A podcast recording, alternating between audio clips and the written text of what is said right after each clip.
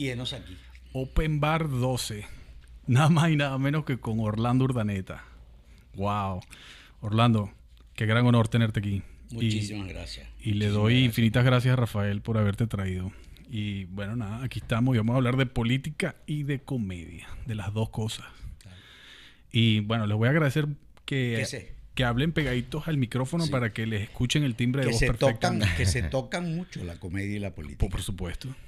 Por supuesto que se toca mucho. Y en nuestro, la ca- tragicomedia. en nuestro caso, uno no sabe si la comedia eh, es más comedia que política. Exactamente. Eh, por lo menos te pongo el caso que pasó hoy. Eh, ayer, nada más y nada menos que el vicepresidente de la Asamblea Nacional, ¿dónde estaba? ¿Tú supiste? No, no, esa no la tengo. No me te la encanta, no, No me encanta ser. que me sorprenda con una noticia así. Te he hecho un chisme. Por favor.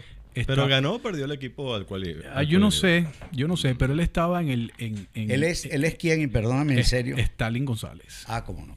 Stalin González estaba en Washington viendo un jueguito de béisbol de grandes ligas, eh, el cuarto juego de la Liga del Nacional. de la Liga Nacional. Correcto. Y estaba más nada menos como a, yo diría como a 10 metros del home. Ok, esas entradas son baratas. Esas entradas son baraticas, ¿verdad? Baratica, Sí, como baratica. Sí, sí, son, yo saqué la cuenta, son como 250 salarios mínimos la entrada. De- y no estaba solo.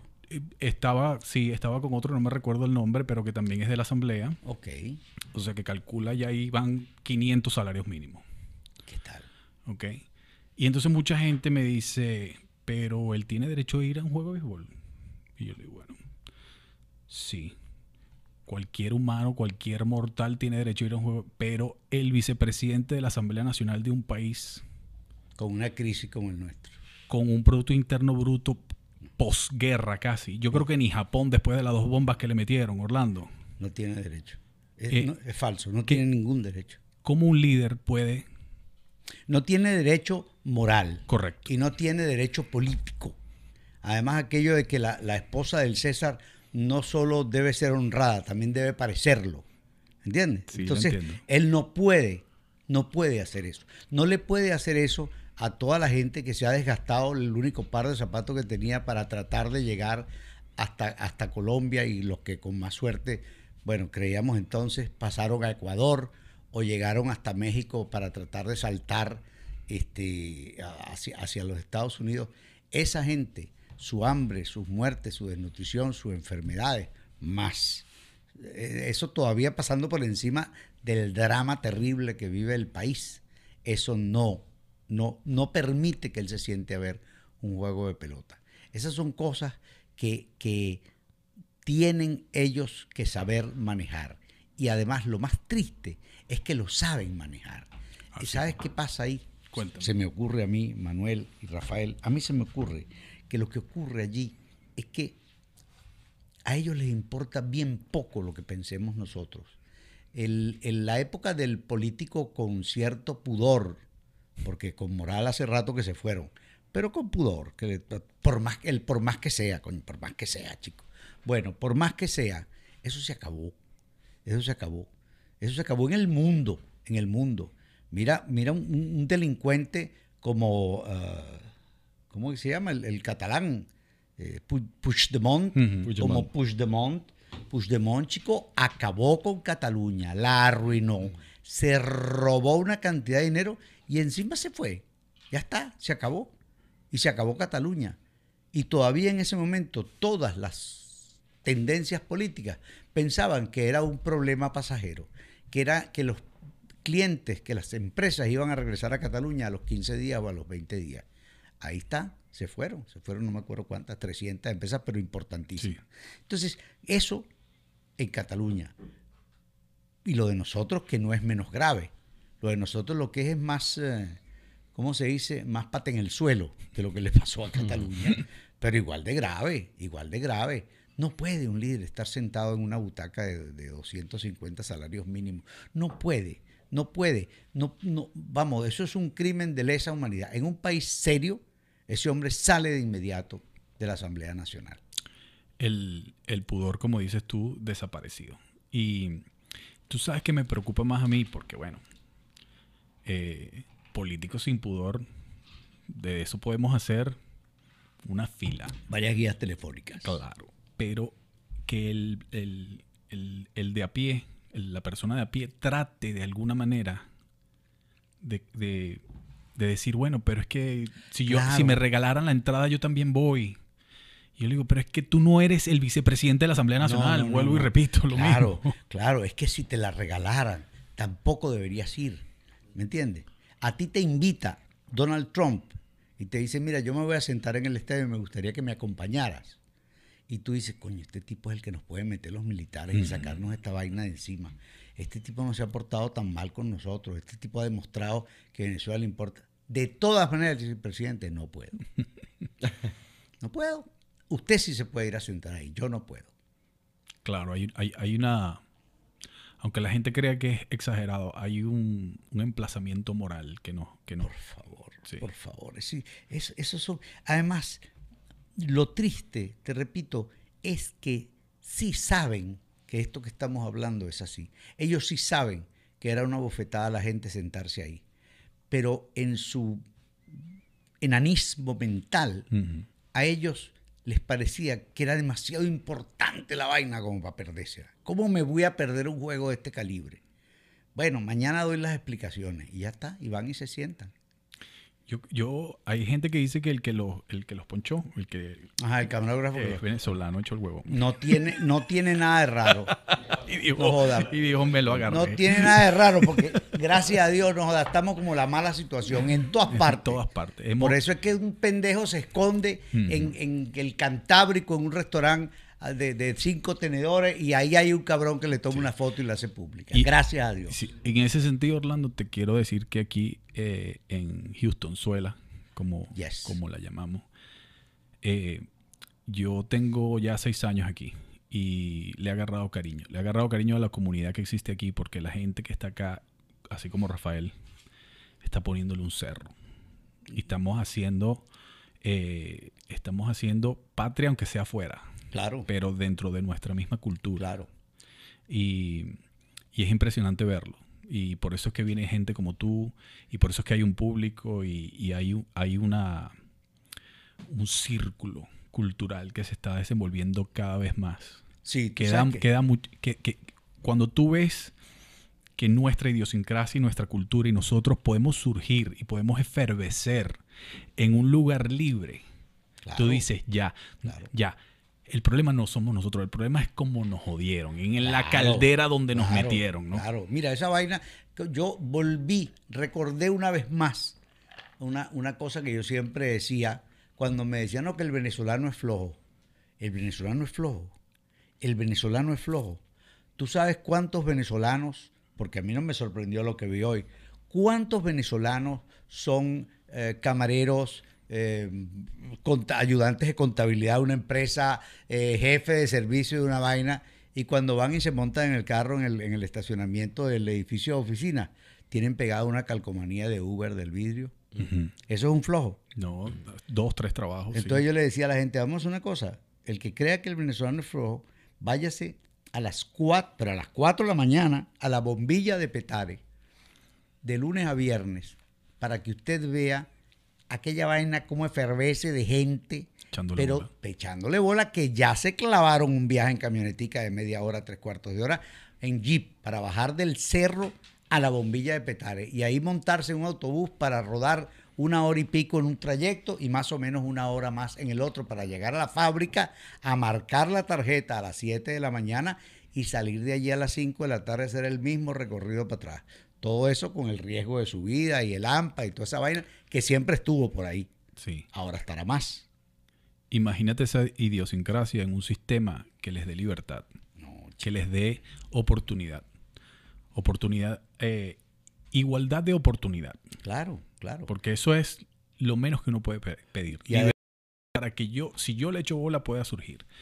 Eh, bueno, seríamos, fuimos una potencia y lo volveríamos a hacer. no, lo volveremos a hacer cuando volvamos a tener el país, porque algún día volveremos a tener el país. Lo que pasa es que lo que yo creía, por lo menos a mi modo de ver, lo que yo creía que nos iba a ocurrir en este cambio, no nos va a ocurrir en este cambio. Entonces ahora habrá que dejar que lleguen, si son capaces de llegar por fin, estos nuevos fablistanes, que son viejos fablistanes.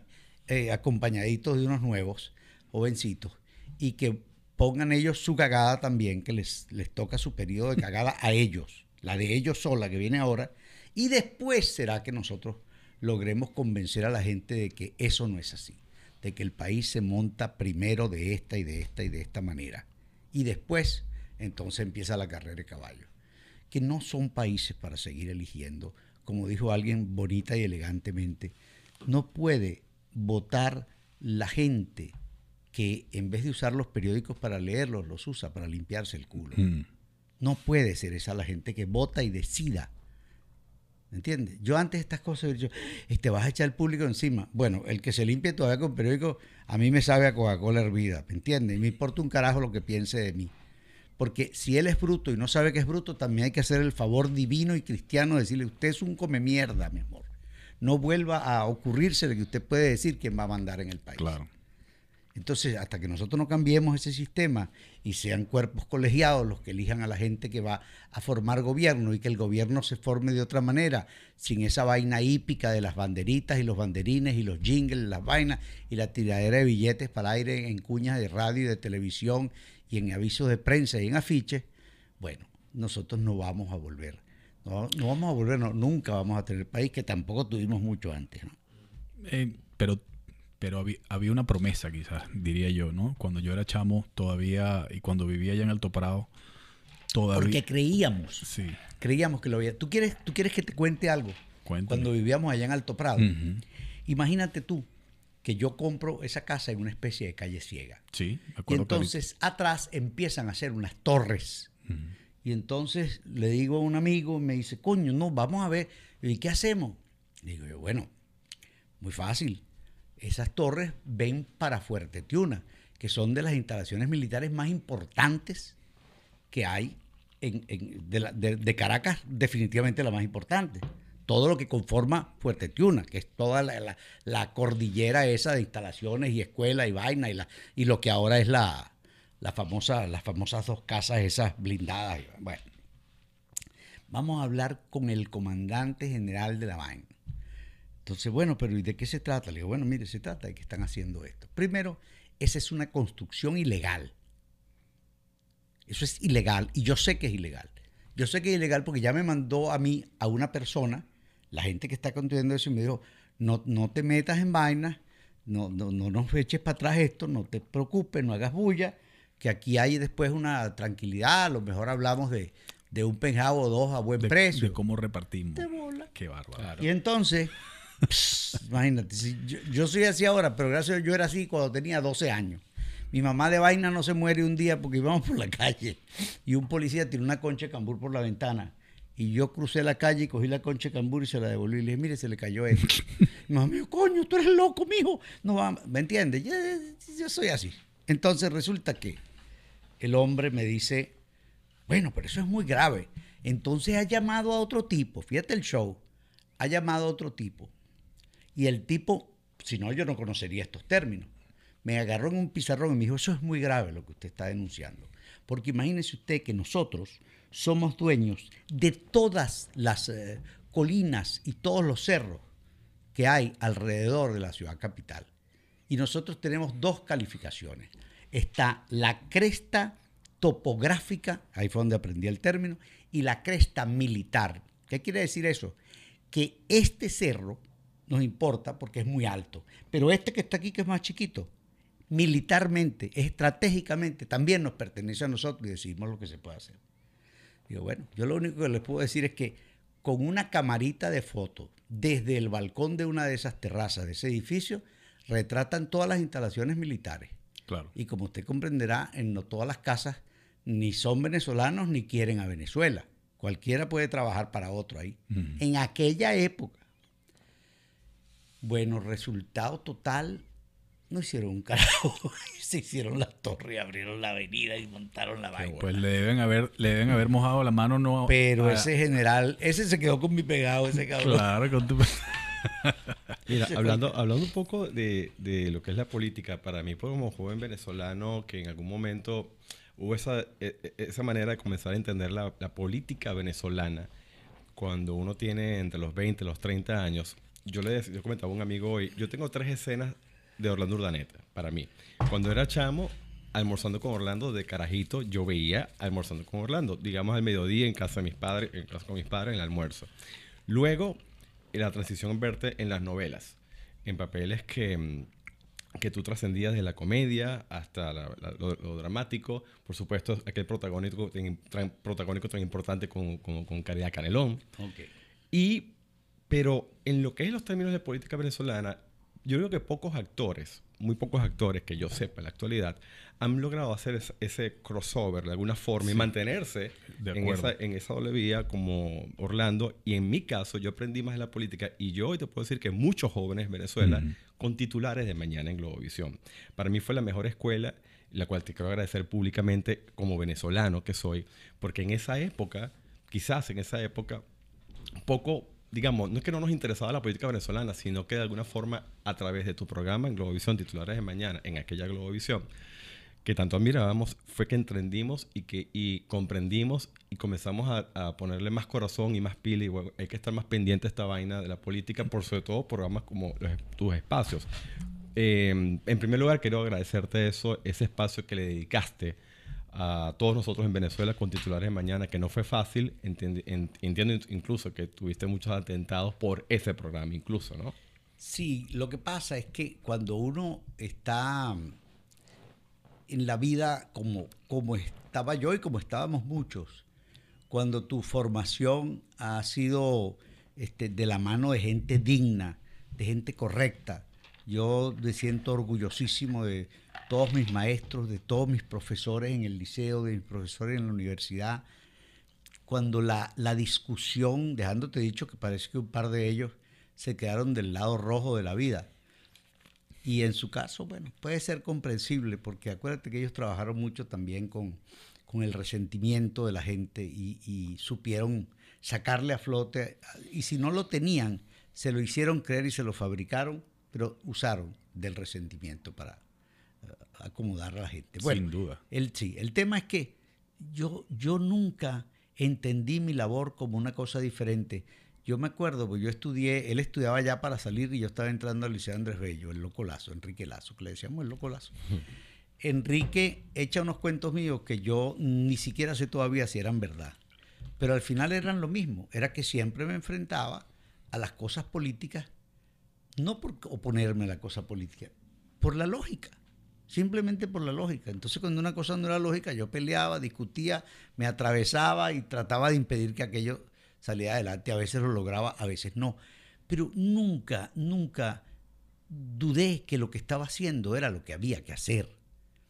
Yo después decía, pasaron los años, y yo decía, chico, y es verdad, no me da pena decirlo, no, no me creo, por supuesto, el libertador, pero yo decía, qué increíble cuando a uno lo educaron y uno oía hablar del amor a la patria, del deber con el país. Yo siempre tuve esos conceptos como, como una vaina poética, pues, el deber de un buen ciudadano. vaina. Resulta que cuando tú lo sientes, cuando tú sientes, coño, esto es, esta es mi obligación con la patria. Esto que estoy haciendo yo, lo estoy haciendo por el país. Como decía Guillermito González, yo, yo era el único carajo que defendía una deuda. Porque si tú hubieras encontrado a Lorenzo Mendoza en una trinchera echándole bola, que también le echan mucha bola, hay que reconocerle, pero tú lo entiendes, coño, hay muchos millones en juego en esa vaina. bola. Orlando lo único que estaba defendiendo era una deuda hipotecaria de 80 mil dólares, echándole bola para poder pagar su deuda de 80 mil dólares. Entonces, este, bueno, hermano, ese, ese es el, el- el- ese es el venezolano que se formó en aquella época. En el Liceo Andrés Bello, por ejemplo, en mi caso, que no es que tampoco fue que salí de, de- de La Salle ni del, ni del San Ignacio, que seguramente con- estoy convencido que ha salido también mucha gente digna, pero te quiero decir, eso, eso, es- eso estaba en el ADN de cualquier joven, por eso tal vez jodíamos tanto políticamente desde el liceo ciertas medidas y saboteábamos. Ahora lo entiendo que manipulados por la izquierda, este, que nos mandaban a sabotear, que nos echaban para la calle a quemar patrullas y vainas. Bueno, de todo se hizo. Yo estudié con ilustres adecos, copellanos, eh, independientes, masistas y comunistas. Y, la- y las discusiones eran una cosa brillante. Tú oías a aquellos muchachos discutiendo y te, te admiraba el, manejo que tenían de la información, lo que sabían todos de política y de historia política. Eso, de repente un día decidieron que eso se tenía que ir de los colegios, La política. la política. Y entonces eh, le abonaron el terreno a ese atajo de gafos que se quedaron después, que de verdad no saben nada de política, y hasta llegar a estos muchachos que nunca se dedicó ninguno a la política, que los cuatro que se han dedicado a la política lo han hecho de la mano de los zánganos que ya estaban en la política. Mm. Entonces cada uno tiene su escuela de zánganos. Está la escuela de zánganos de Enrique Mendoza, la escuela de zánganos de Henry Ramos Alup, la escuela de zánganos, ¿me entiendes? De Eduardo Fernández. Cada uno tiene su team de zánganos formados por ellos para encargarse de prolongar su ineficacia e ineptitud en el tiempo. Para pro- prolongar el status quo de la, de la clase política, ¿no? Claro, de la claro, clase de política. la sanganería. Claro. Eh, de una clase política que explica muy bien por qué seguimos donde seguimos, ¿no? Totalmente. Yo quiero concatenar lo que dice Rafael. Orlando, te voy a decir pana y todo. Pana. Por el mismo precio. Eres, eres artista de cine, de telenovela, de teatro, haces stand-up comedy. Pero siempre fuiste muy crítico a nivel político también. No te dejaste agarrar por esa por, por- tu círculo tu círculo de trabajo Sí. que tira mucho a la izquierda. Yo creo que de cada 100 actores, 99 son ñacas. Claro, claro. Por, tú eres- ¿Cuál es tu inclinación ideológica Te, política? te explico. La, la coquetería con la izquierda también existió en mi vida. Ok. ¿Me entiendes? Yo estaba, te repito, en el Liceo Andrés Bello. Lo que pasa es que yo fui, yo no- nunca me quise mezclar. Entonces yo, por ejemplo, llegué al centro de estudiantes, yo era independiente por el Partido Comunista, pero independiente, al centro de estudiantes, a la Secretaría de Relaciones, que era una secretaría inocua, creía yo, hasta que un día este, se entregaron unas carastillas el Día de la Madre y el lunes me encontré una carta en el salón donde decía que no podía entrar a clase hasta que no llevara a mi representante. Y yo no entendí, llegué a la casa, le digo a mi mamá, mírame, Dios, pero ¿y por qué? Le digo, yo no sé. Bueno, vas a saber, alguna vaina hiciste. No lo sé. Si yo no fui el sábado al evento del Día de las Madres, yo no he hecho más nada. Vino mi mamá, perdón, el, el director del liceo era el hermano de Carlos Andrés Pérez, un señor maravilloso, eh, el doctor eh, Miguel Ángel Pérez. Y entonces, este, llegamos, buenos días, director, buenos días. Pase, señor Daneta.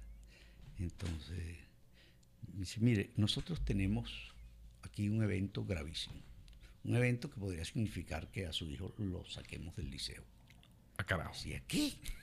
Dice, sí, es que su hijo, el sábado, en un acto del Día de las Madres, le entregó canastillas a la mamá o a la esposa de Douglas Bravo, de Máximo Canales. O sea, yo le había dado canastillas a las mamás y a las mujeres de los guerrilleros más arrechos que había en Venezuela. Vaina del centro de estudiantes, por supuesto. Pero yo no sabía a quién le estaba dando la vaina. Y le daba su beso y las abrazaba y le entregaba la canastilla. Pues de bola me pusieron a mí, al más pendejo. Y entonces, este, y mi mamá, pobrecita, se puso a llorar y le decía, nosotros somos católicos, yo no sé de dónde me salió. Porque el tipo le dijo, si en su casa hay esas ideas, se las dejan allá, pero aquí, no, si nosotros somos católicos, come a eso. Y decía, por dentro, ¿qué carajo tendrá que ver una cosa? Pero entonces estabas metido en, en- en la cuestión Pero, más... pe- pero era una cosa, mira, en la actividad extracátedra en el liceo, yo estaba metido en eso, pero es que yo estaba metido en eso, yo dirigía el teatro cómico del liceo, yo dirigía el centro fotográfico del liceo, yo formaba parte del comité del Interact Club, después fui presidente del Interact Club, que era un organismo juvenil del Rotary Club. Sí, mate, yo soy tan arrecho, yo era del centro del estudiante, o sea, yo era de la CIA y del Partido Comunista. Yo era del Sí, centro porque- estudiante y era el presidente del Interact Club. Sí, porque el Rotary es de... Rotary, por favor, Rotary Club, presidente del Rotary Club. Entonces, ¿qué quieren que te diga? Pero en esa época esas cosas se tocaban y había permeabilidad de un lado. No y estaba otro, tan polarizado. Porque es que no hacíamos nada. Mm. No hacíamos nada. Pasaba una película, una vaina. Yo me acuerdo que una vez yo conseguí una película con el Centro Venezolano Americano Entonces me dijeron que le iban a sabotear. Pero mira, están esperando al gringo que llegue.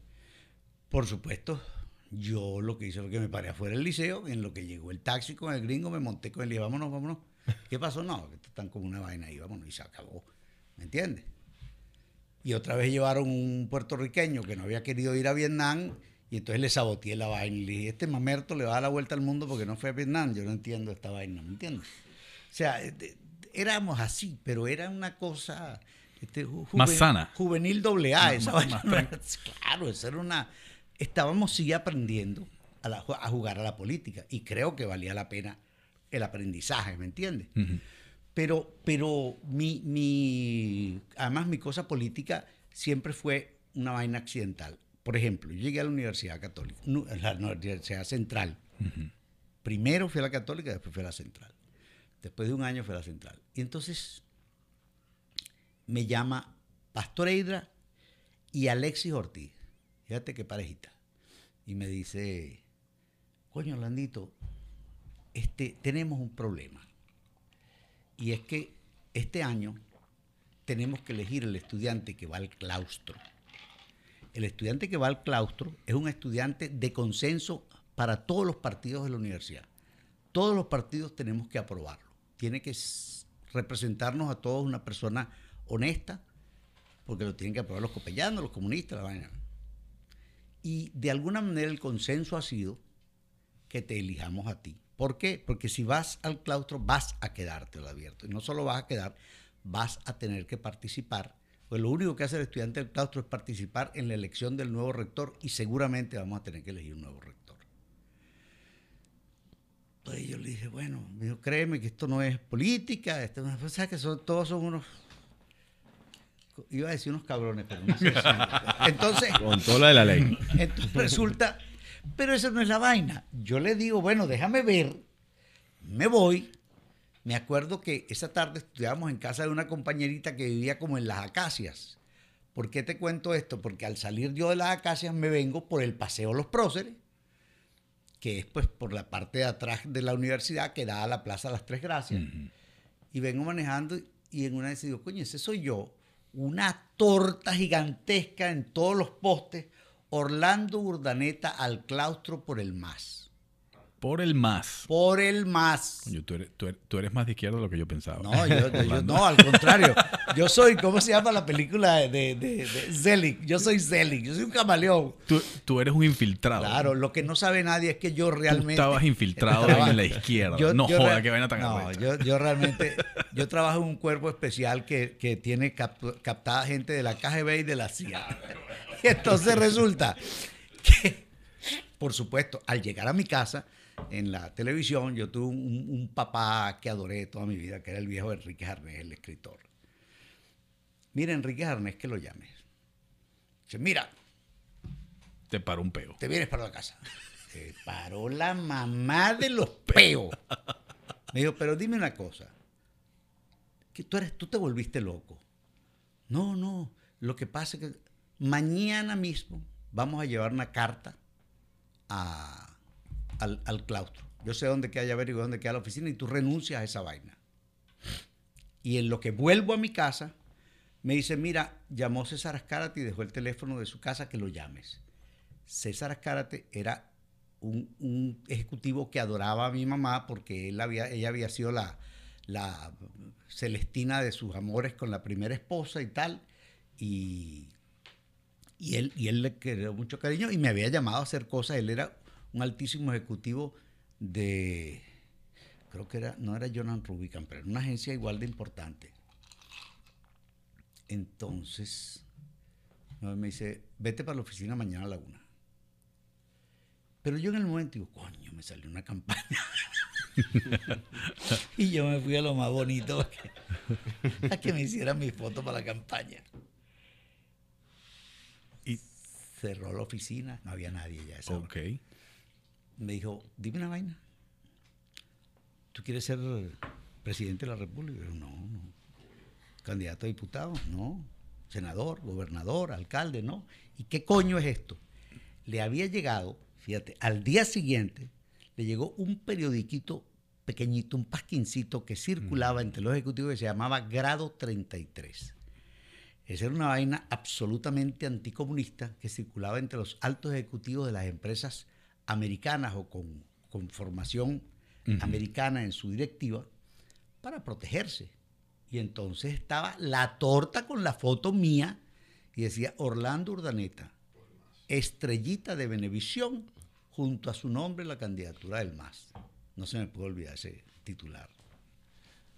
Entonces le dije, no, yo lo voy a arreglar. ¿Cuándo lo vas a arreglar? Ya, ya, te lo juro. Voy a pasar a buscar una carta por Venevisión y lo cobro. Por supuesto, ahí murió mi ida al claustro. Tu- tu- tu car- y tu carrera política. Claro, dije, no, yo no puedo seguir parándole estos carajos. Entonces después no le... ta- Tanto así que ya me daba ver en urticaria. Si no, yo hubiera parecido, no joda, el niño Jesús de la cuña de Navidad del más lo hubiera cargado yo, que Mimi Lazo, ni Giancarlo Simanca, ni un carajo. ¿Tú te acuerdas de esa vaina que hicieron todos los artistas una... Bueno, por cierto, que, que- que quiero de- destacar acá a todos los, los que están viendo este podcast en este momento, que Orlando está en Houston en su segunda visita que está haciendo acá, porque mañana, eh, bueno, el 17 de octubre, que es el día de mañana, para quien está viendo hoy este podcast, se presenta en Cocay. En Cocay con un show que el cual te quiero preguntar algo muy, muy, para mí muy importante porque... vayas a hacer preguntas difíciles porque... yo- No, no, no, no, créeme que no. El tema es que, como yo te conozco a ti desde actor eh, en el cine, en las novelas, como periodista, como presentador, como animador, tú presentas un show mañana que es una parte que tu rutina normal, lo que es el humor que tanto te caracteriza y has llenado teatros por toda Venezuela y fuera de Venezuela. Sí. Pero también es un podcast que para ti, de alguna forma, que has venido haciendo varios tipos de programas en varias plataformas, Sí. ¿Qué significa para ti, primero, tu podcast On Title, que ha tenido un éxito tremendo? eh, y además de eso, la sensación que tú tienes de presentarlo en vivo, porque quiero decirte que es algo que es por primera vez que se está haciendo. Por primera vez se hace un title en vivo. Y además, por primera vez, este, yo me voy a enfrentar a un formato raro, Claro. porque la gracia de un title era que yo estaba ahí sentado en mi butaca, tranquilito en mi estudio. Tengo un teleprompter de donde leo textos que yo escribo, pero los leo. Aquí de alguna manera no lo voy a hacer. Eso no sería tan grave, sino que además tengo que hacer un híbrido entre un title y entre lo que la gente espera de mí, que son los chistes que me contaron. Que yo siempre lo he llamado así, porque al final yo nunca me he puesto a escribir un chiste. En estos días se me ocurrió uno, pero esa vaina es una vez a la cuaresma que uno dice, coño, sí, yo no, esa vaina yo creo que son los presos que inventan esa vaina. pues. ¿Quién carajo tiene tiempo libre para ponerse a escribir un chiste? Una señora llega una basta y vaina, yo eso no. Entonces, yo me, yo me, me, me, me convencí de que uno cuenta chistes que le contaron. Claro. Y además yo digo quién me lo contó, este me lo contó Emilio Lovera, este me- Porque quien me dijo siempre que hiciera esto, no me da pena decirlo, además un poco jodido que lo pueda desmentir ahora, es Guillermo Álvarez Guedes. Mm. Y Guillermo, que en paz descanse, me decía, este, me decía, chico, esto es lo mismo que la animación, igualito. A mí Gilberto Correa fue el que me dijo, pero carajito, dedícate a esto. En serio, pero tú sabes lo que es esa vaina de estarte pintando y pegándote pelos en la cara y disfrazándote y vaina. Tú sabes que tú te pones tu corbatica y te metes una boloña de Real. Te lo juro. Eso fue un sábado sensacional, que yo hice una animación, él, era el animador, yo era un coanimador. Y entonces le digo, coño, me estás diciendo, mira Orlando, si esta vaina que nosotros hacemos fuera fácil, los sábados, la cola de pendejo en corbata sería más arrecha que la cola de vieja para ver a Juan Gabriel. Claro. Olvídate. Si fuera fácil, lo hiciese todo el mundo. Todo el mundo, esto no es fácil y tú lo puedes hacer, dedícate a esto en serio. Y así fue. Y, y- pero yo soy actor, a mí me gusta, es mi pasión, entonces no iba a dejar de ser actor. Y lo mismo Guillermo. Guillermo siempre me lo decía. Me decía, no, no, dedícate a esto, dedícate a esto. Y por fin, cuando lo hice la primera vez, lo hice aquí en Miami, allí en Miami, en un local, llamaba el Kimbara Kumbara. Y tuve el, el honor de tenerlo a él sentado ahí. Y entonces al final me dijo, yo te lo dije, yo te lo dije. Pero es, también eran épocas, ¿no? Ahora, de, de sentar a la gente a oír chistes uno detrás de otro, no es tan fácil. No, no lo no es. es. tan fácil. Ya la gente está como en otra nota. Eso es lo mismo que a, a mí, como lo veníamos hablando, a mí me encanta conversar. Porque yo pero me bebía a la gente que conversaba. A mí nunca se me olvida una vez estaban Simón Díaz, estaba, no creo si hasta José lo estaba, porque era una cosa como taurina que habían hecho ellos en San Cristóbal y después en la noche había una entrega de premios. Y había un, un montón de gente importante, de la televisión, de radio. Y cuando se levantó la mesa me dice Simón, mira carajito, ¿a ti te gusta esta vaina? ¿Cómo? Esto, esto, de, ver, la gente. Yo te veo que tú te quedas, uno empieza a hablar y tú te quedas, y oyes y te quedas, te gusta la vaina. La reláfica, le decía él a esa. Y a mí me encanta. Me dijo, bueno, ¿tú quieres hablar así como hablo yo cuando estés más grande? Yo sí, te voy a dar el secreto. ¿Cuál es? Cállate la boca y no hables más. Yo creí que se había arrechado conmigo. digo. Se me arrechó Simón, y esa época ni tío era todavía. Coño, se me arrechó Simón. Me dijo, digo, ¿y eso? Me dijo, porque si tú te callas y oyes, y oyes, y oyes, y te nutres de todo lo que oyes, Aprende. cuando empieces a hablar tú no te vas a dar cuenta qué día empezaste a hablar, pero no te vas a callar más nunca. Te vas a callar. Y esa vaina me, me- me funcionó, me funcionó. Pero resulta que ahora lo que no tengo son los Orlandos que se queden como pendejos viéndome, oyéndome hablar. Yo le estaba comentando eso, los muchachos ahora se ladillan. No, no se dejan. Hay un no- déficit de atención, que Sí, es correcto. El, sí. el- el, eh, pero porque es el inmediatismo, ¿no? El inmediatismo de, De de los, de videojuegos, de poder pasar, de poder pasar rápidamente un post, de es- Claro. eso ha calado en, en la psiquis Sí, de los chamos sí, de- sí, y sí, de los millennials sobre Sí, todo. sí, sí. Bueno, es que es justamente de eso lo generacional, el humor generacional, por lo menos tú hablabas de Álvarez Guedes, que Álvarez Guedes es una institución, de hecho, Claro. él fue el precursor del el- el humor, cuántos discos grabó él, discos, Sí. y además que con el disco, cuando no había internet, cuando no había Sí, sí, Twitter, que, no que había se Facebook, vendían, no te los que se robaban ni te los vendían, quemaban. Y llegaba a Venezuela y se presentaba a los grandes hoteles y los llenaba. Entonces, la publicidad, ¿cómo lo conocían? Por un disco. Hoy por hoy, eh, todo, todo lo que ha sucedido con la época de- del Instagram, del Facebook, del Twitter, social. este, sale una camada de humoristas que mm, O son para una generación. O de influencers de la red social, sí. De hecho, parte de, de- de- de- lo que yo comentaba Orlando hoy en el carro es, fíjate que hay un, hay un video muy famoso que lo- lo- se, los, se los compartiré para que luego lo compartan con el mundo entero, del Loco La Colina, que él dice algo, estoy alarmado de cómo estamos creando contenido para analfabetas intelectuales que tienen todos los recursos para ser mejores que nosotros, pero no lo ejercen, o sea, no lo hacen, no lo siguen. Y los grandes canales y los grandes medios están haciendo contenido para ellos, que no les interesa nada en, en- en lo cultural, sobre todo lo que, en lo intelectual, que es lo que comentaba Orlando el día de hoy. Entonces, para mí, es más que todo es un orgullo, sobre, sobre todo, bueno, mañana en, en Cocay, presenciar por primera vez fuera de, de mi frontera de Venezuela, tenerte a ti como eh, humorista, como tenerte a ti como en lo que haces en tu podcast, que repito, que es algo como que, wow, o sea, hacer un podcast que es un show que se vende y que, por cierto, eh, con todo éxito del mundo, y que además que has trascendido las fronteras, incluso no solamente del humor venezolano, porque en Miami tú te has presentado ante grandes eh, comunidades, no solamente venezolanas, sino que además que te mantienes en el tapete, que no es fácil en el tema del humor, porque no es lo mismo que un actor de trayectoria. Yo te puedo decir que en, en Estados Unidos, como lo puede ser Robert, Robert Redford, como puede ser Michael Caine en, en Europa, Orlando es para, para muchos de nosotros, la, camaleónicamente como actor, ha hecho dra- drama, comedia, todo lo que ha hecho, como lo ha hecho cualquier gran, gran actor.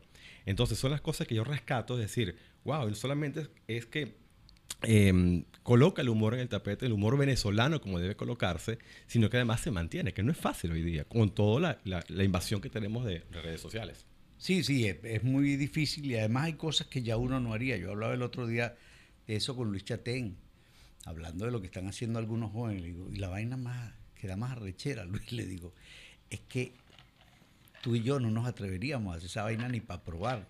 Porque la raya es tan arrecha si nos equivocamos que nos tenemos que desaparecer.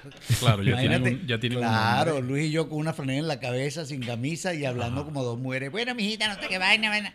Que nosotros hagamos un podcast así. Y hay carajos que tienen millones de seguidores. Y hay gente que lleva, lo lleva así. Pero tú sabes qué me parece a mí tú- lo que tocas decir. Eh, tú sabes lo que le cuesta a un chamo hoy en día sentarse a leer un libro.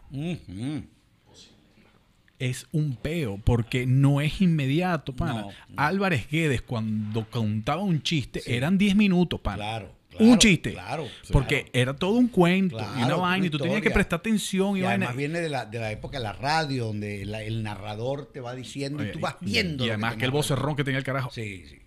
Y, y, si tú le, no le prestabas atención a los 10 minutos, te pelabas el chiste como un huevón.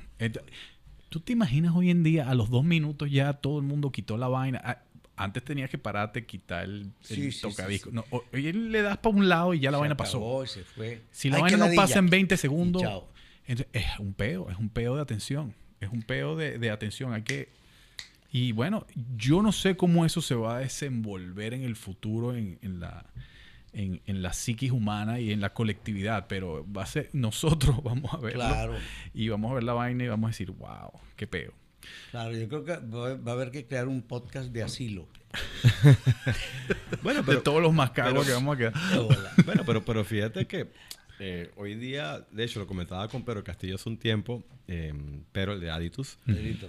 Que él dice, yo me río un poco con el tema de los humoristas con peluca, me parece que son divertidos para una generación, pero fíjate que Chatén y yo y Gilberto fuimos los primeros, y él me enseña que ya publicidad de Telcel, que están los tres con peluca, y me dice, no, si me voy más atrás, Gustavo Rodríguez, cuando hizo el, el que para descanse, Gustavo Rodríguez, que hizo el personaje de una tía en Benevisión, una serie Claro. cómica también. No, esa era una, una, una, sí, una famosa obra, la tía Carlos, ¿no?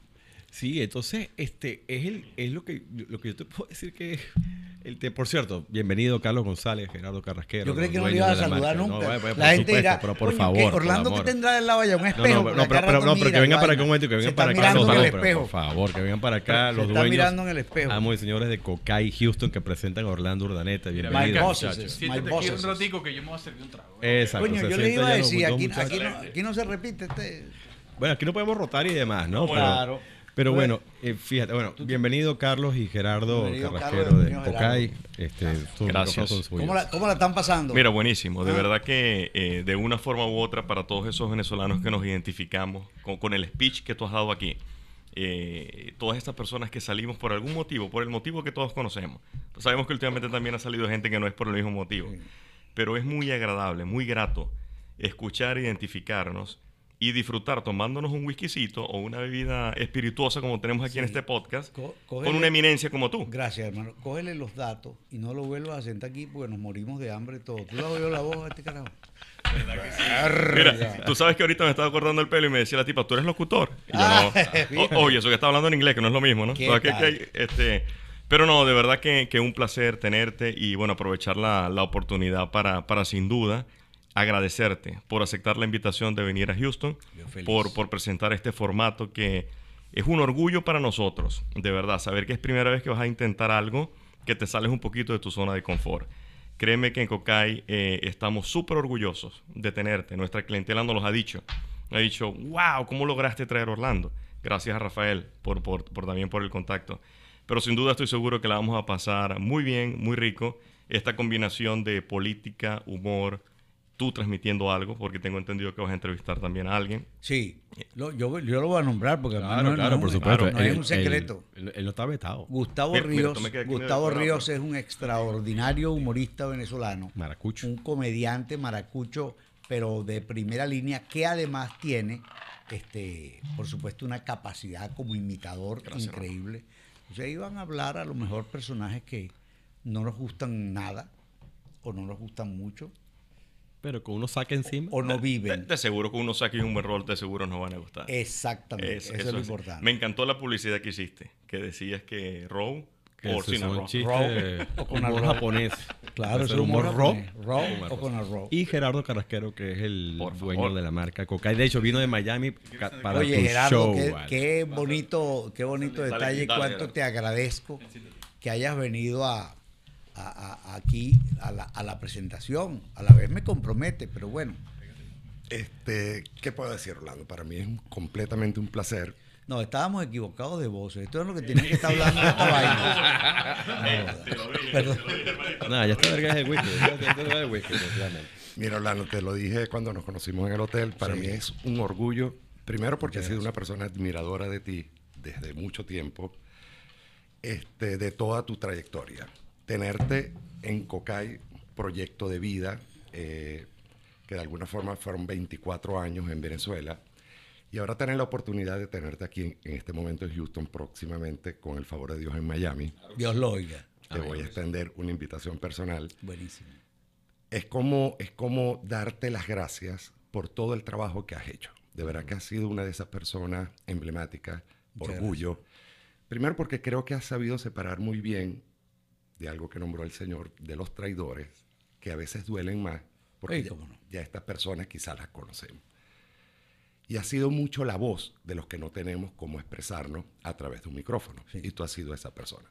Separando Muchas un poco la, la política, en lo personal, de verdad que te admiro, como te lo dije al momento que te conocí.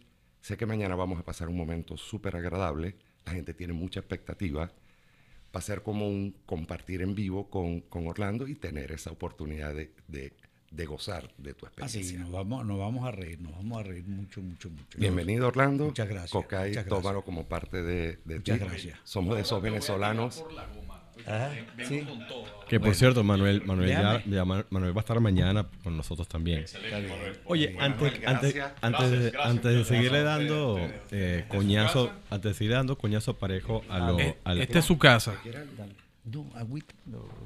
Bueno, antes de seguirle dando palo y coñazo lo que tiene que ver con la política venezolana y las preguntas que siempre he querido hacerte es, cuando tú te fuiste de Venezuela, o sea, almorzando con Orlando, cine, televisión, novelas, ¿te quedó algún programa por hacer en Venezuela que por, el, por, las por el- lo sucedido no pudiste terminar de hacerlo? no, no sé qué hubiera hecho, porque fíjate que, que un queridísimo amigo, lo que se le ocurrió un poco para, para lavarme la cara y a ver si me bajaba el sarampión a mí, fue reeditar almorzando con Orlando. Y lo hice. Y Sí. lo hice sin política ni nada, almorzando con Orlando. Lo que pasa es que seguía haciendo tres horas de radio en la mañana. ¿no? Claro. Coñazo, coñazo, coñazo. Obviamente. Entonces, bueno, y ya, me gané. Yo no, yo de mi exilio sé que me lo gané con, con todos los hierros. No, cuando yo supe lo que querían hacer conmigo, no es que me alegró, pero dije, bueno, sí, yo le haría esa vaina al que me esté jodiendo. Cuéntanos un poquito de eso. Bueno, no, cuando ya yo iba a salir, yo venía por un fin de semana largo porque me hacían un homenaje y cuando yo, gracias hermano, cuando yo voy a, a, a despegar del, del metropolitano, que un paisano me había prestado una avioneta para llegar a Curazao porque no quería hacer mucha bulla con el viaje a Miami, quise salir del metropolitano porque en Maiquetía ya se habían empezado a perder los pasaportes Mm. se perdía. Perdón, tu pasaporte se perdía, pero aparecía después que se habían ido los vuelos. Entonces, coño. Entonces resulta que este ahí había un problema para dejarme despegar. Que es un- no es fastidioso, pero es largo de contar. Mm. Entonces me voy solo a la anécdota, me llama un funcionario, me encierra en la oficina y me dice, mira, yo soy amigo del padre, yo soy amiga del padre de una mujer, del padre Freites, ¿qué quieres que le diga? Y de, y de Carlos Bastida, el abogado. para descansar. Le digo, bueno, dile que me están deteniendo aquí. No, no, no, a ti no te van a detener, yo te voy a ayudar a salir. Pero te voy a rogar que no vuelvas. Porque a ti no te van a poner preso. A ti te van a matar. Y ni siquiera te van a dar una muerte honorable. Te van a matar y te van a, vas a aparecer en un hotel con una droga y unas putas tirado ahí. Wow. ¿Qué, qué año es esto, Orlando? Esto es 2003. Ya. Julio del 2003. Sí, ya estaba 2 o. 3 de julio del 2003. Claro. Y entonces, eso se une a que cuando me monto en la avioneta, ¿te acuerdas que había esos, usábamos unos T-Motion, unos aparaticos de comunicación de eléctrica? Ya, ya, ya. este suena el T-Motion y era un amigo mío que me hablaba siempre en términos de cine, aunque ahí no había peligro, pero él siempre se comunicaba así. "Eh, ¿para qué hubo? ¿Cómo estás? Bueno, aquí está. Este, ¿Qué hace? Le digo, no, me estoy yendo a, a Curazao. Un amigo me invitó. Al pez que fuma. Sí. y me dice, tipo, coño, pero estarás aquí el lunes, ¿no? Le digo, no sé, ¿por qué? Bueno, acuérdate que el lunes se van a hacer las escenas del- de la muerte tuya y ya está todo el presupuesto, ya dieron la mitad por delante, que fue lo que me dijo la tipa, que ya habían pagado la mitad. La- Ya dieron la mitad por delante, así que coño, no vayas a fallar. Mira que eso es importantísima esa escena. Y no se va a dejar de filmar, o sea, no se va a poder filmar otro día, tiene que ser el lunes. Y es ver- Sí, entonces, bueno. Después para explicarle a la doña en la noche en el hotel, le dije, mira, no, tú estás loco, te crees Simón Bolívar. Yo, no, ¿qué coño Simón Bolívar? Me van a joder. Tú sabes que Y, y desde entonces no has regresado. No, hombre. Desde entonces ni, o sea, ni de Vine. No puedo, a mí me O sea, ponen los ganchos en el avión. No trataron de bajar, me bajaron de un avión en Panamá. Dos ¿Cómo? veces me tuvieron en el cuartico en Panamá. O sea, apenas, me te- bajaron apenas te medio acercas, ya empieza el pedo. Sí, sí, sí. En ese momento, porque había una rata en, en la embajada y, y ellos pusieron una vaina en Interpol. Que Interpol no tiene la culpa. Le dan tu nombre, Interpol Claro, te pone la nota. Y entonces imagínate, Interpol para, te detienen. Entonces los tipos dicen, bueno, tenemos el hombre detenido, entonces va la vaina Interpol. ¿Qué tienen con él? No, aquí no hay nada. Vuelve la vaina para atrás. Pero eso son horas que tú estás metido en un calabozo. De bola. Fíjate que em, el año pasado, em, a raíz de los sucesos en Venezuela, comenzó a ser viral, una, creo que por tercera vez a lo largo de, de 10 o 12 años atrás, el video No Vale Yo No Creo. Ya.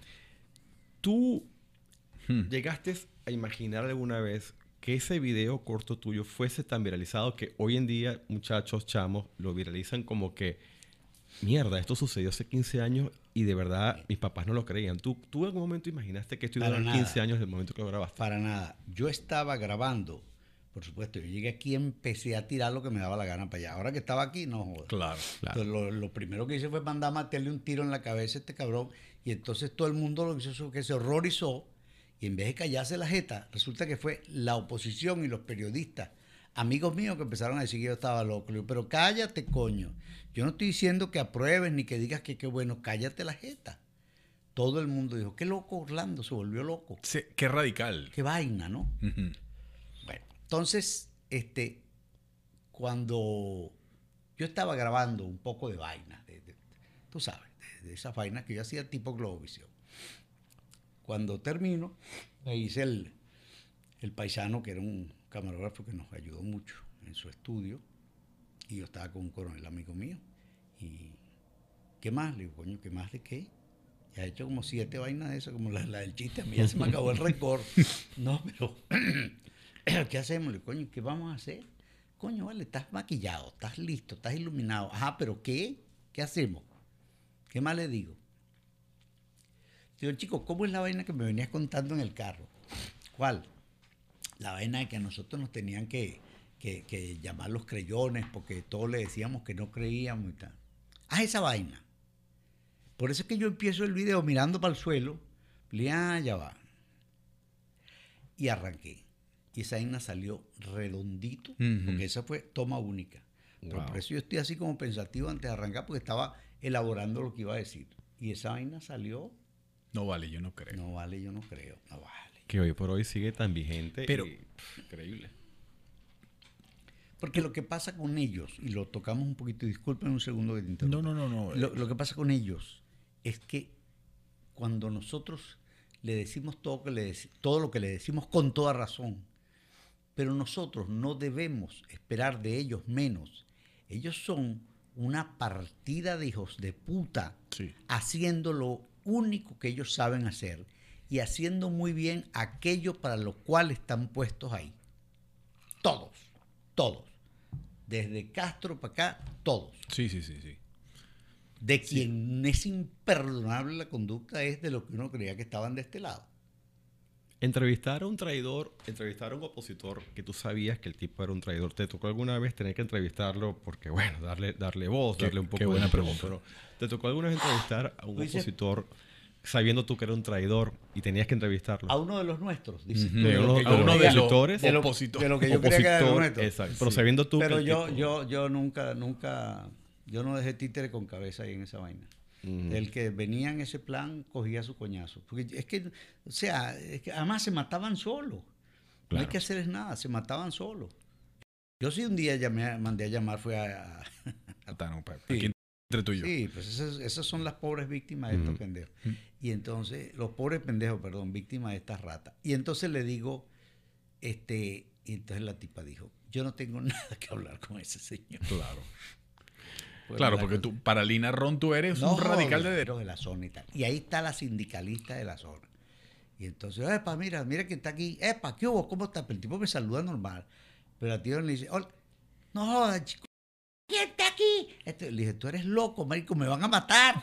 Mira que no, o sea, huevo, no, no, no, no seas pendeja tú, chica. Me fui y me metí rápido en el restaurante que estaba cerquita. Pero no, después pensaba, digo, coño, estarán esperándome para salir. No, no, estar esperando. Qué bárbaro. No. Tú, sa- tú sabes que, Orlando, yo te, te lo voy a decir en tu cara. Yo te soy sincero, yo no sé si yo, estando en la posición que tú estuviste, en, en- en la plataforma donde tú estuviste, no sé si yo hubiese eh, mantenido, mantenido mi, tu, Sí. tu, tu, tu- tu centro ideológico. No lo sé. Yo espero que sí. Yo Seguro Te- que sí, ¿sabes qué pasa? te, que te lo digo. Y por eso fue que yo monté esta plataforma. el aquí. miedo está. Lo que pasa es que la rechera también. Coño, yo tengo más rechera que miedo. Por eso, por eso. Yo, no, no cabe la menor duda que le echarías bola. Tú sabes que es peligroso un carajo que no tiene miedo. No, a mí no me da miedo. algo. Si No, no, me da mie- miedo, no el- salgo contigo, pendejo. El miedo da, pero tú sabes que me da más miedo a mí. Mm, eh, retraerme. Ser, ser, Claro. ser, Claro, claro. ¿sabes? Dejarme. Ser pasivo y sí, dejarte, de- dejarte. dejarme eh, convalecer, eh, subyugarme. Es, ser, sentirme subvertido. Porque creo que nos han subvertido, creo que nos han aplacado, nos han vuelto una masa. Claro, no, no, no, no. Y- Mellado por y- completo. Y era obvio que tú como individuo, y yo aquí he hablado mucho de individualismo y colectivismo, eh, mi primo desde Caracas me pregunta, me, pregun- me dice y, y me pide que te pregunte qué piensas tú de eso. Eh, porque, para ser un individuo, ser un ciudadano, conlleva una responsabilidad muy arrecha. Yo creo que tú has sido ciudadano. Yo creo que la gente que te cataloga como radical no entiende lo que es ser ciudadano. Y, y por eso te decía al principio, a mí me llama la atención que de cada, de 100 actores, 99 son de izquierda o 99 entran en ese... Fueron, sobre todo. Sí. Fueron. Y yo creo que tú has sido como una especie de... De, de- de oveja negra, pero en el buen Sí, sentido de sí, la palabra.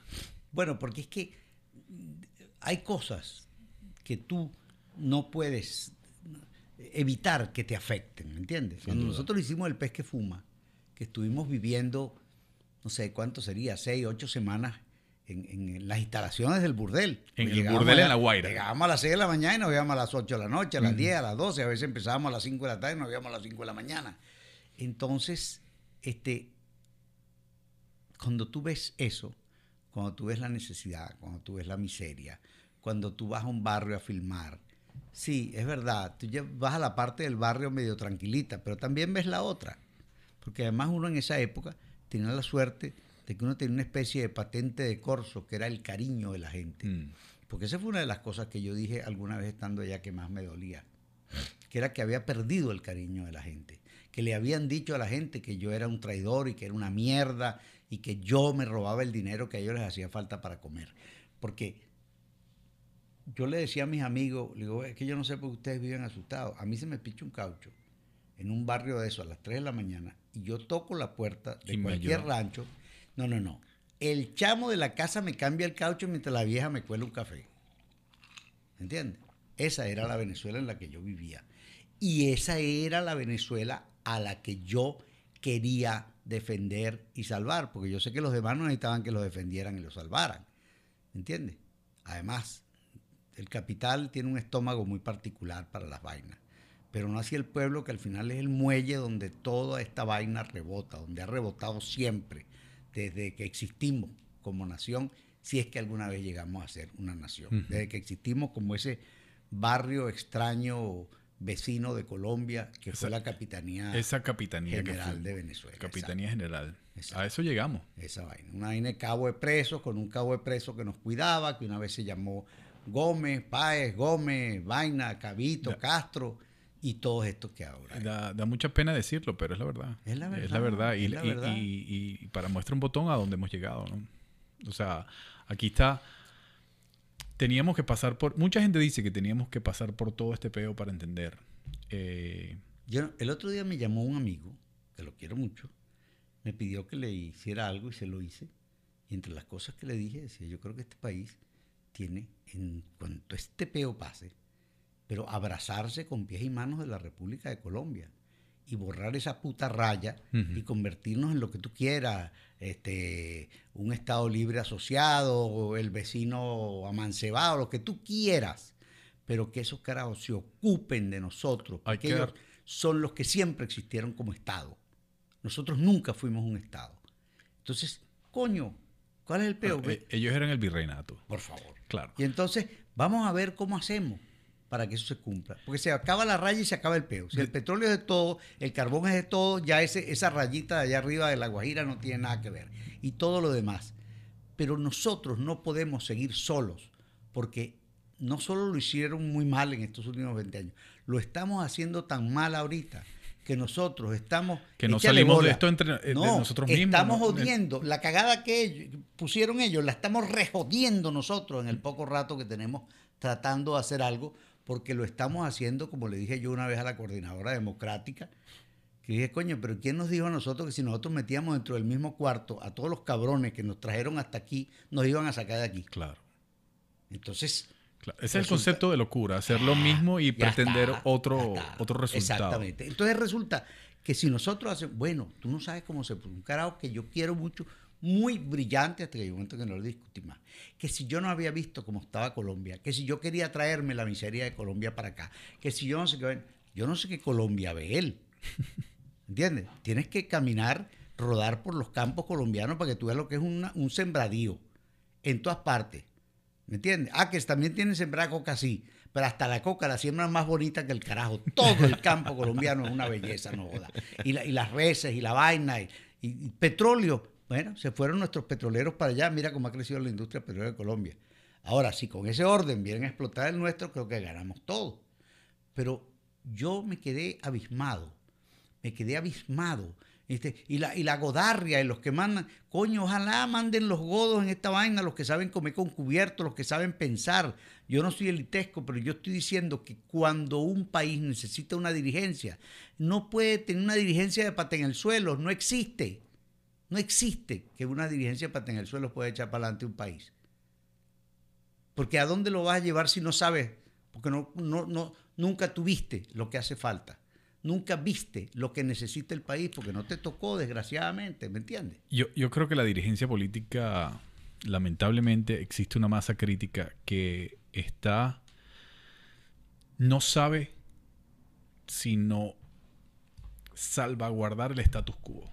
Claro. Eh, trabaja todos los días para que el status quo no cambie. por una vagabundería intrínseca, por una vagabundería innata en ellos. No porque no saben hacer otra cosa, porque eso sí saben.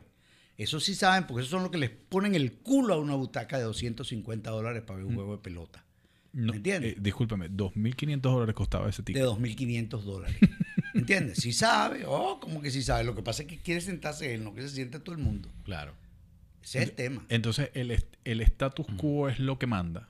Y yo lo salvaguardo como pueda. Claro. Porque nada más sé, vi- sé vivir de la política. No soy servidor público.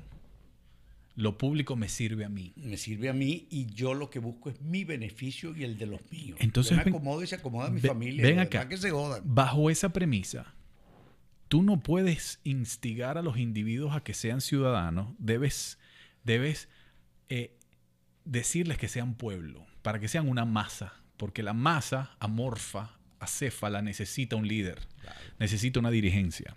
El individuo libre, ¿verdad? Eh, pleno, inteligente, no necesita a nadie. No, no. Entonces, Además, con él tienes que razonar. A él no le puedes venir con pendejadas. Claro. Orlando Urdaneta es un individuo, es un ciudadano. Ah. Rafael Sepúlveda es un individuo, un ciudadano que le echa bola. Yo también. Claro. Yo no, yo no necesité, yo no le pedí un centavo a nadie para montar este estudio, coño. Que por cierto, te felicito porque estás más bien montado. que Bueno, carajo. esta es tu casa y puedes Gracias. venir cuando tú quieras. ¿Cuánto Aquí tiempo tienes aquí haciendo esto? Yo Eh. tengo tres meses, cuatro meses. Te va a ir muy bien siempre. Te va a ir muy bien Te, siempre. te agradezco mucho. Mira. Y- no, no, no. Es que es- estamos totalmente de acuerdo. Y, y en ese sentido, cuando yo expreso eso y, y me preocupa, porque yo tengo familiares y tengo amigos y no lo ven, y dicen, no, hay que tener fe. Hay que... Bueno, porque ese, ese- es que ese es el último estado. El hombre cuando ya no puede con la vaina, a- apela al, senti- al pensamiento mágico. hay, que, hay que sumar, ¿Será que el Señor quiere que nos jodamos? hay que sumar, hay que Sí. tener fe. Ya Y- estaría de Dios, eso dicen los mexicanos. Ah, digo- pues ya estaría digo, de Dios. ¿Qué te ha ayudado?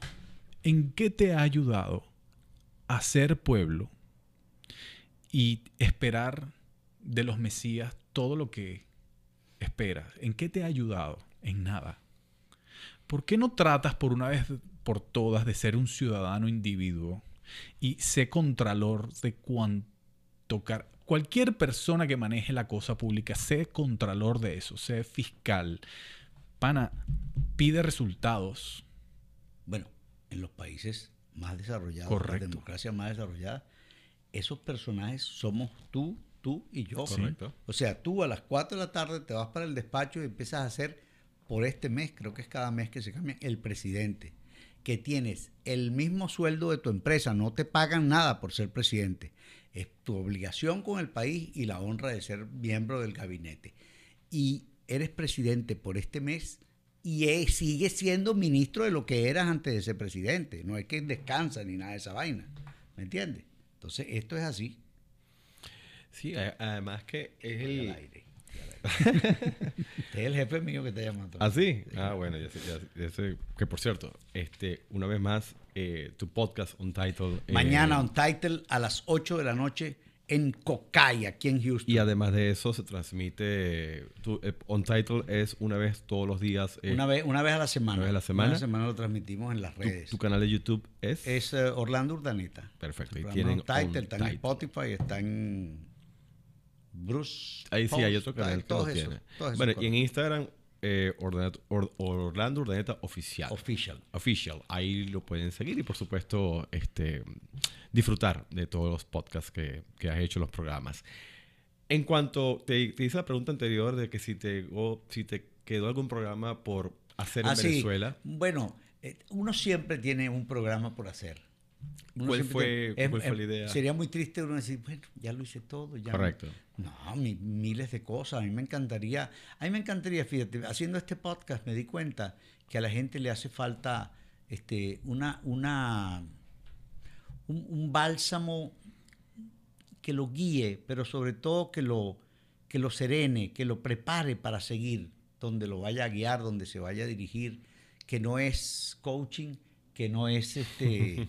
No, no, no, es, es eso. Yo compartí, una de las cosas que compartí fue un, un mal rato que tuve porque se fue un familiar muy querido y, y- y eso sirvió para que tanta gente drenara su propio drama con similares condiciones a la mía y eso lleva, va para 50 mil likes.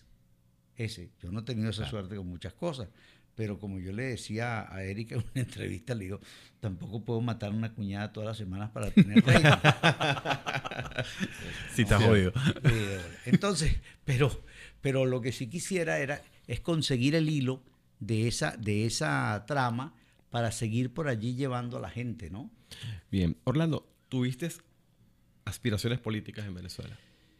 Mira, nunca tuve aspiraciones políticas en Venezuela, pero sí, en un momento dado, este, la cosa estaba tan grave que hasta yo servía.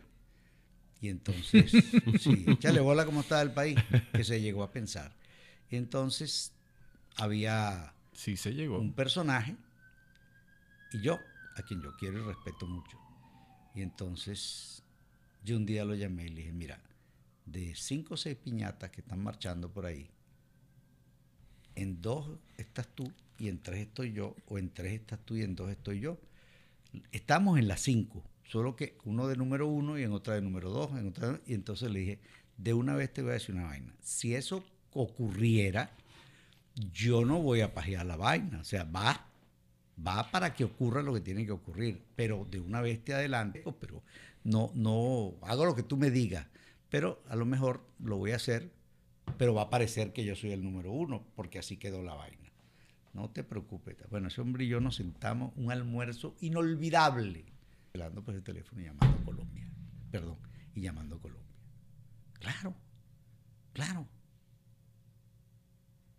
Y además en ese momento es perfecto. porque, No, que, que traidor, un coño. Cuidado.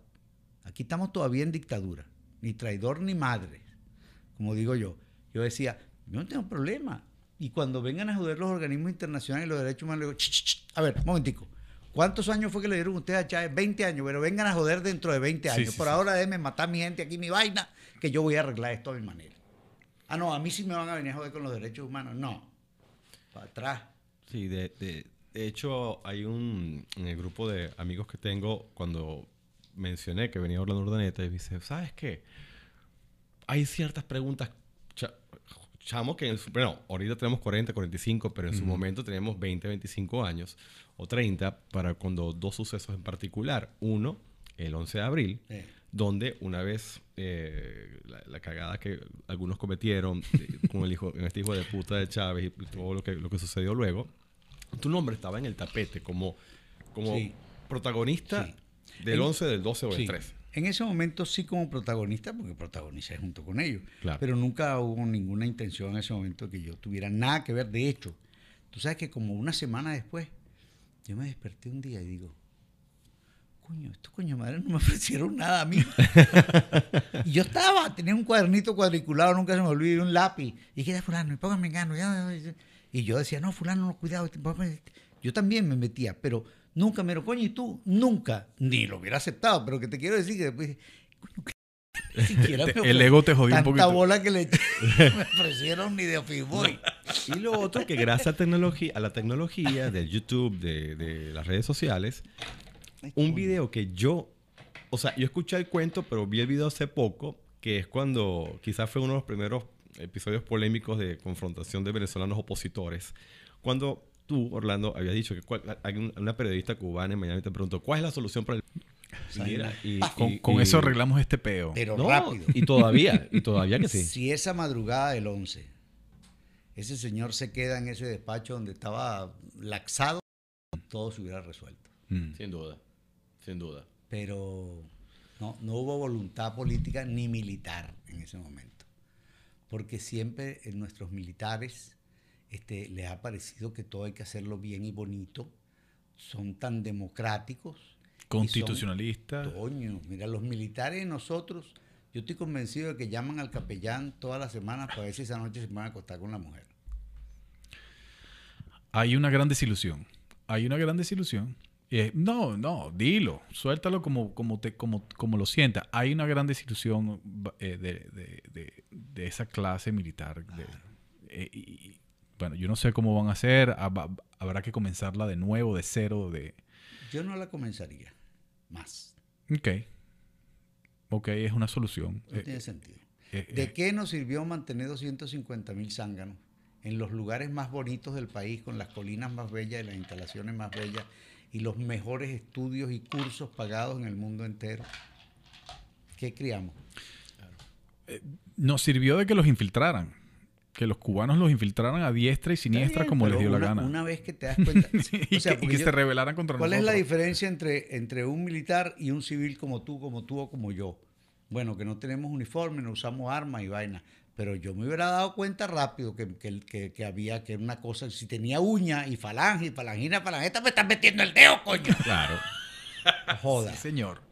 Sí, señor, pero se, se, se- bueno, son culpables. Son culpables de... Ellos tienen un- una responsabilidad gigantesca de lo que ha pasado. Bueno, y No, no, no hay duda. ciertamente. Y además que, ya para cerrar, em, si muchos venezolanos lo hubiésemos hecho por Orlando con el tema de las guarimbas, cómo debió llevarse, la historia Bastante fuera que dijiste, ¿ah? ¿Cómo era el peo? que hubiésemos acabado con esos hijos de puta. Pero, Tú te fijas, eh, no me acuerdo bien, Arce.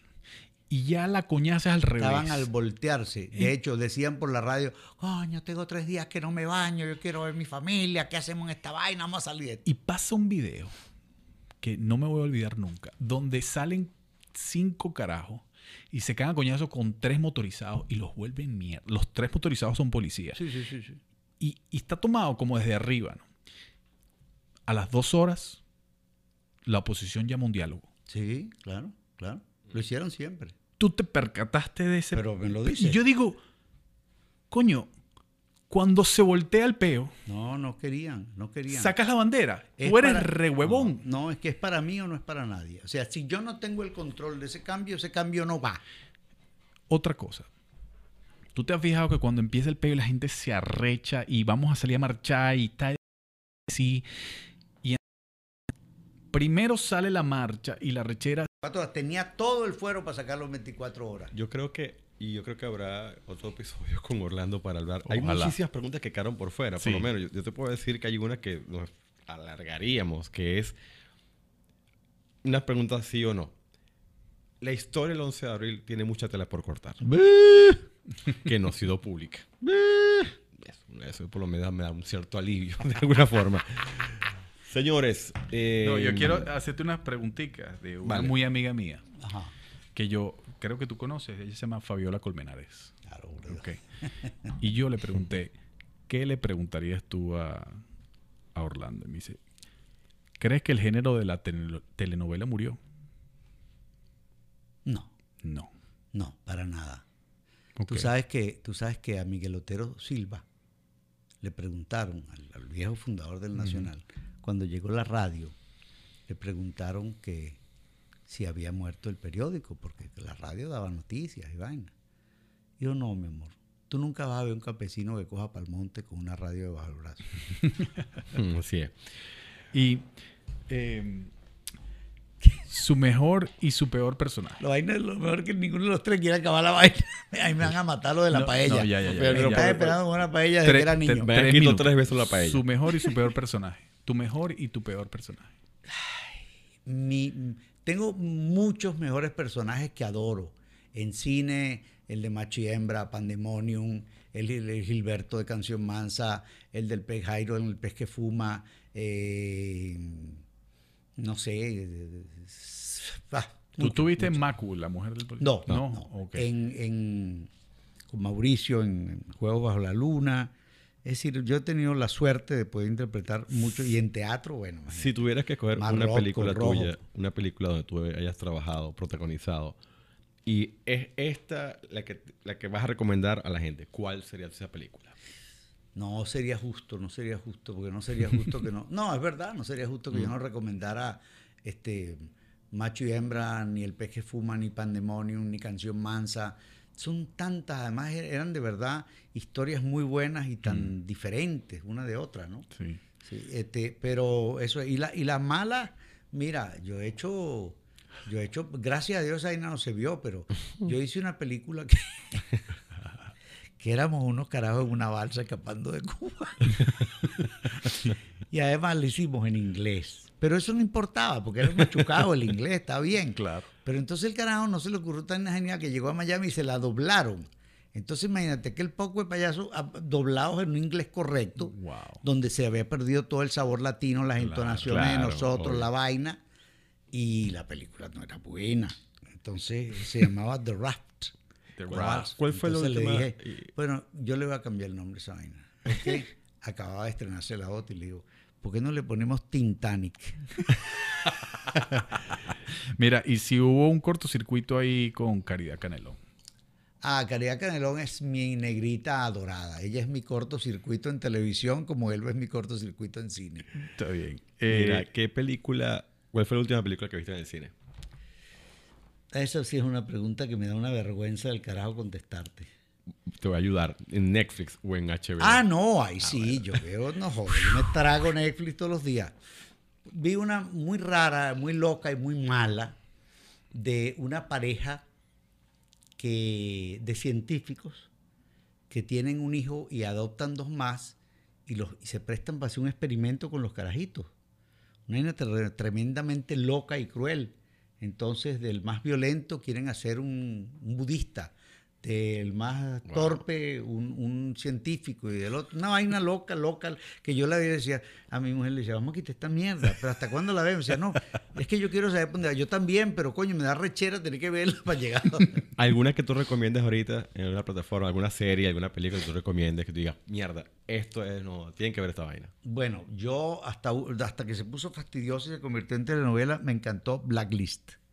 Este, Blacklist. Blacklist. de lo que hay, este, estuve viendo con mucho interés.